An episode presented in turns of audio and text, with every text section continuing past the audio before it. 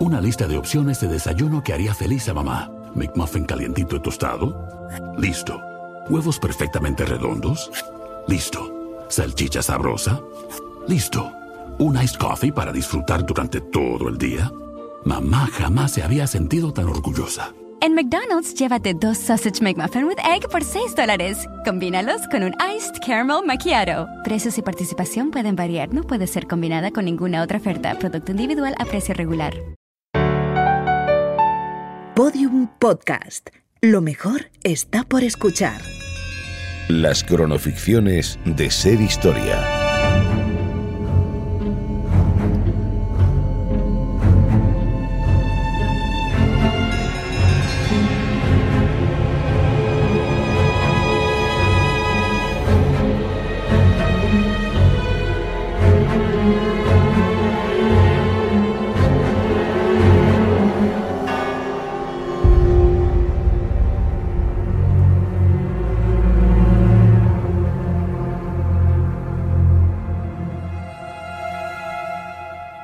General sabemos mucho sobre cómo se forja un héroe, pero no siempre sabemos tanto sobre cómo se forjan los humanos que forjan héroes hasta entonces inexistentes.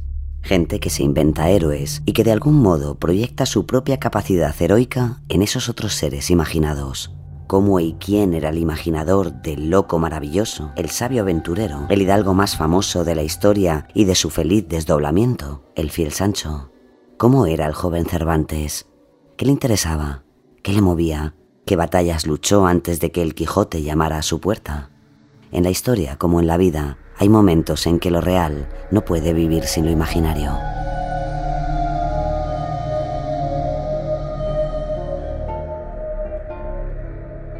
Miguel de Cervantes, el joven soldado cautivo. ¿Vivió Miguel de Cervantes más aventuras que el Quijote? ¿Hizo, de su propia existencia, la aventura universal? De la vida de Cervantes no lo conocemos todo. De hecho, su vida está envuelta entre el misterio y la gloria. Nos adentramos en una etapa fundamental que comienza con su exilio, pasa por Lepanto y el cautiverio de Argel y termina con su regreso a España. Más de una década en Italia que fragua al hombre que le abrió el camino a la novela moderna. Hoy el protagonista será el Cervantes joven, el que probó todo para llegar a la gloria y a la supervivencia, el soldado, el cautivo, el Miguel de Cervantes, que un día vio su futuro en las Américas. Autores que han profundizado en la etapa de Cervantes más velada por él mismo, se adentran con nosotros en una fase fundamental en la vida de nuestro autor más universal. Pero empecemos por el principio. ¿Quién era Miguel de Cervantes? Bueno, realmente como todo en Cervantes y no solamente en Cervantes, sino como en, todo, en casi todo lo que sabemos de las personas de los siglos de oro, es un misterio. Es que Cervantes es un hombre de su tiempo, no es un hombre excepcional que vive eh, al margen de su época, sino de una época muy excepcional en donde este hombre tiene que sobrevivir como tantos otros. Un hombre de su tiempo. Palabras del historiador y escritor José Manuel Lucía Mejías en su libro La juventud de Cervantes. Una vida en construcción. Nació en una familia, eh, digamos, humilde, con una serie de parentescos mm, realmente eh, bien colocados en distintos lugares de la corte o en distintos lugares de, Andalucía, sobre todo en Córdoba, pero en una época en donde incluso, aun siendo uno un gran rey o un gran noble dentro de la corte, al día siguiente se podía convertir en nadie, porque todo estaba en construcción, todo estaba variable. El cuarto de siete hermanos. Miguel de Cervantes se estableció con su familia en Madrid en 1566, comenzando su interés por la literatura y al mismo tiempo por la supervivencia. Y en este punto de la historia, poco antes de cumplir 24 años, la carrera militar suponía una importante oportunidad para Cervantes, Así lo afirmó Germán Dueñas, jefe del Departamento de Armas del Museo del Ejército. Mucha de la población masculina que no pertenecía a la nobleza era una manera de, subir dentro de una sociedad muy, muy estamental y muy, muy jerarquizada, eh, tener la oportunidad de salir a, conocer otros, otros mundos, otros, otros países, pues incluso pues, eh, la posibilidad de ganar dinero y de, y de subir en ese estatus en militar y al mismo tiempo en ese estatus social. Y llegó el momento en 1569, Miguel de Cervantes abandonaría España. Y no le faltaban razones. Eh, Cervantes, eh, según algunos especialistas, el, principal motivo de, digamos, de su alistamiento en una compañía de tercios es que tiene que salir de la corte madrileña por haber participado en un, duelo eh, y eso le provoca que tenga una especie de orden de búsqueda y captura hacia él, se le condena a destierro, entonces, digamos, él busca una salida o busca protección en el desempeño del ejercicio de las armas. Eh, hay que tener en cuenta que también iba acompañado de su hermano Rodrigo, entonces quizás hubo una acción entre los dos de, vivir esos momentos eh, más acompañados. A finales de 1569, Cervantes se instala en Roma, a las órdenes del cardenal Aquaviva. Allí comenzaría una aventura que le llevaría a alistarse en una de las mayores batallas de su vida.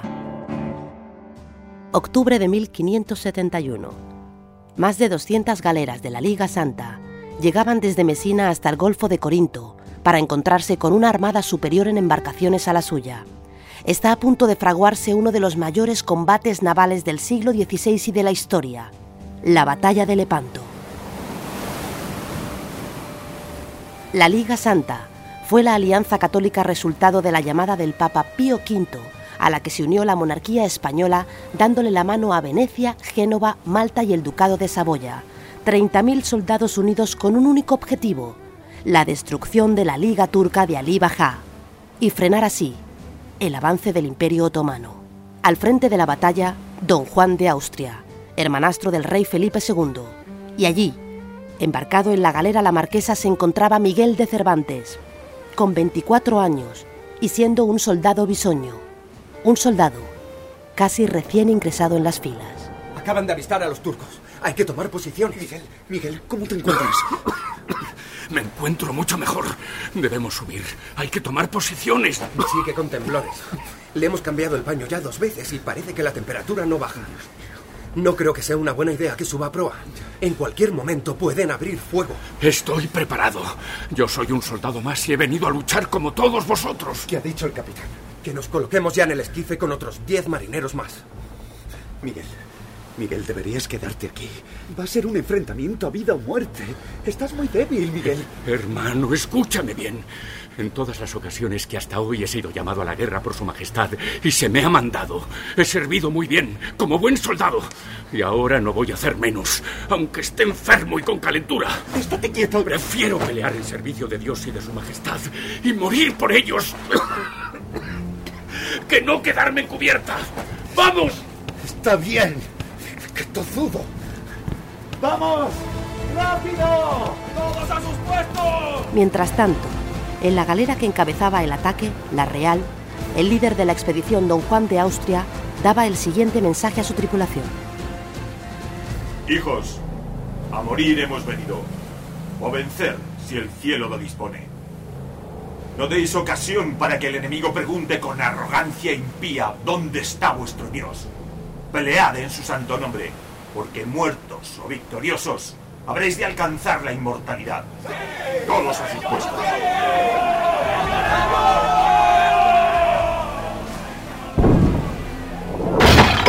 Hoy es el día de vengar afrentas. Quiero brío y cólera en vuestros ataques. ¡Adelante!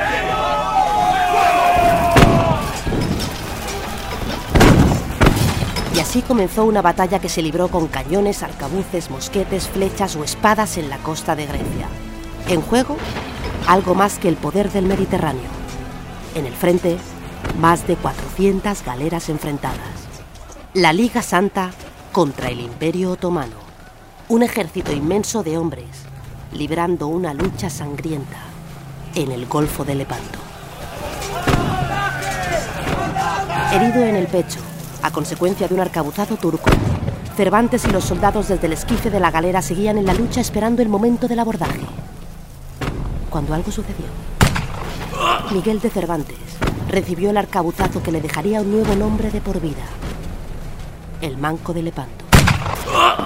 Miguel, Miguel, ¿estás bien? ¿Has ido en el pecho? Estás sangrando mucho. Túmbate aquí. ¿Estás bien, Miguel? ¡No pierdan su espalda! ¡Preparados para el abordaje por el flanco derecho! ¡La mano! ¡La mano! ¡He perdido la mano! ¡Mi mano izquierda! ¡Oh, Dios! Va a estar bien, Miguel. ¡Yo la siento! Tranquilo, quédate aquí. No he venido a quedarme quieto, Rodrigo. ¡Cuidado, las flechas! No te muevas de ahí. ¿Dónde vas? La batalla de Lepanto fue una lucha encarnizada. Después de hacerse con el centro y el frente derecho, la Liga Santa venció por fin al frente izquierdo turco y se hizo con la victoria de Lepanto. Caía así la hasta ahora llamada invencible flota turca en el Mediterráneo. Tras la batalla, los millares de heridos se recuperaron en Mesina, donde empezó todo. Allí permaneció Cervantes unos meses, hasta que volvió a embarcarse. Durante algo más de tres años siguió Cervantes fraguando su aventura militar en afrentas en Italia, hasta recabar en Nápoles.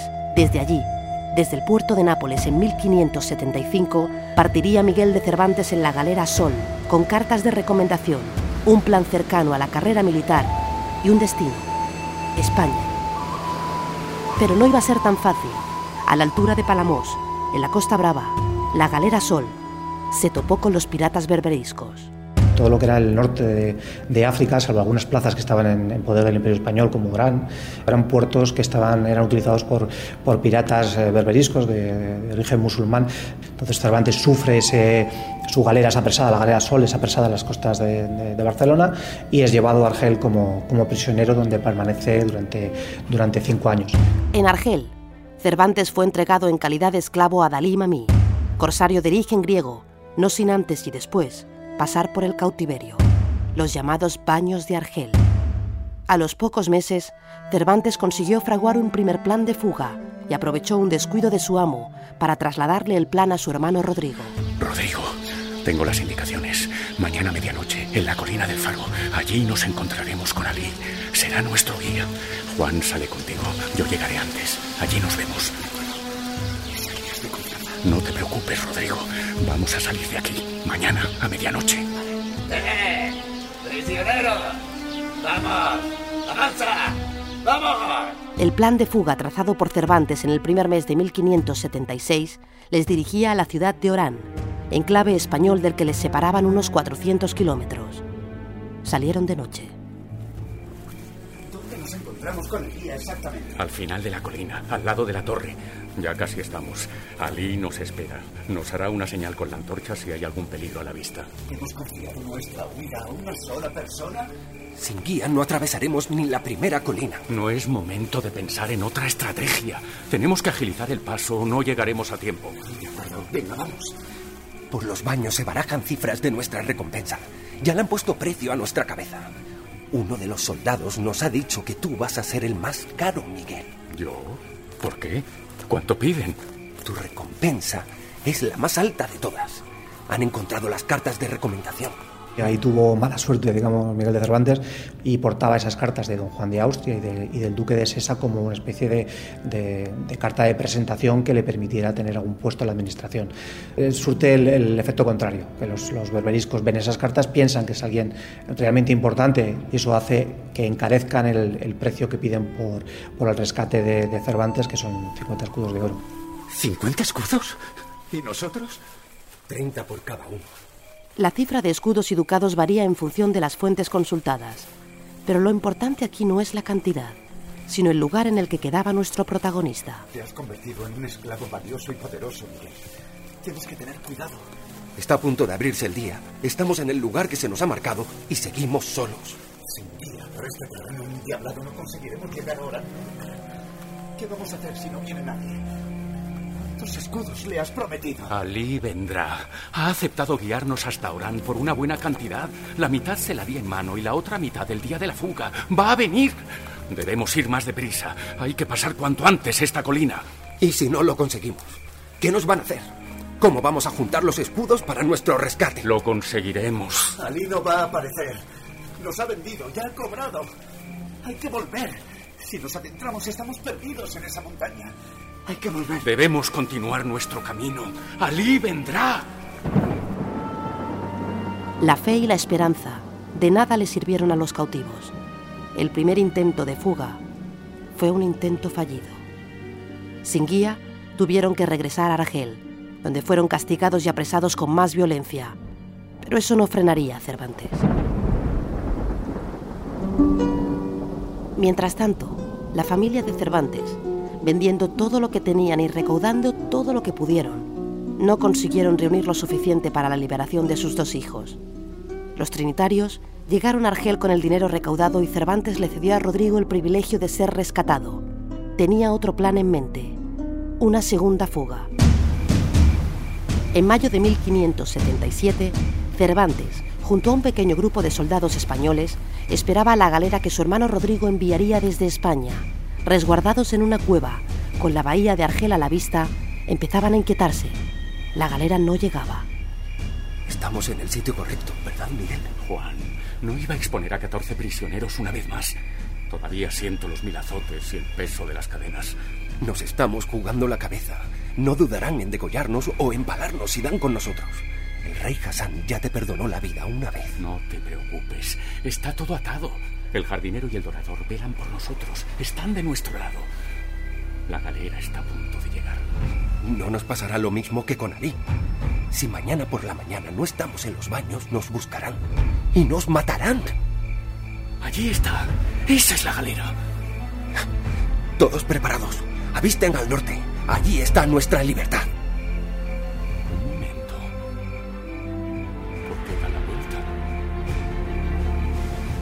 Salido esa embarcación?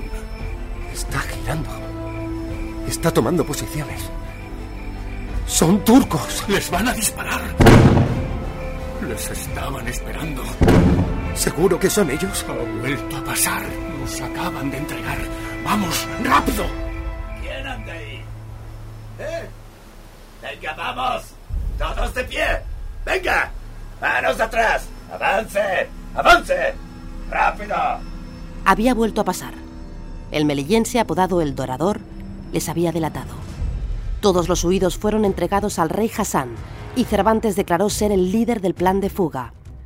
No sabemos si sus palabras influyeron al rey, pero una vez más, esquivaría la muerte. Por fin, tras cinco años de cautiverio, los padres trinitarios Fray Antonio de la Bella y Fray Juan Gil llegaron a Argel con el dinero del rescate.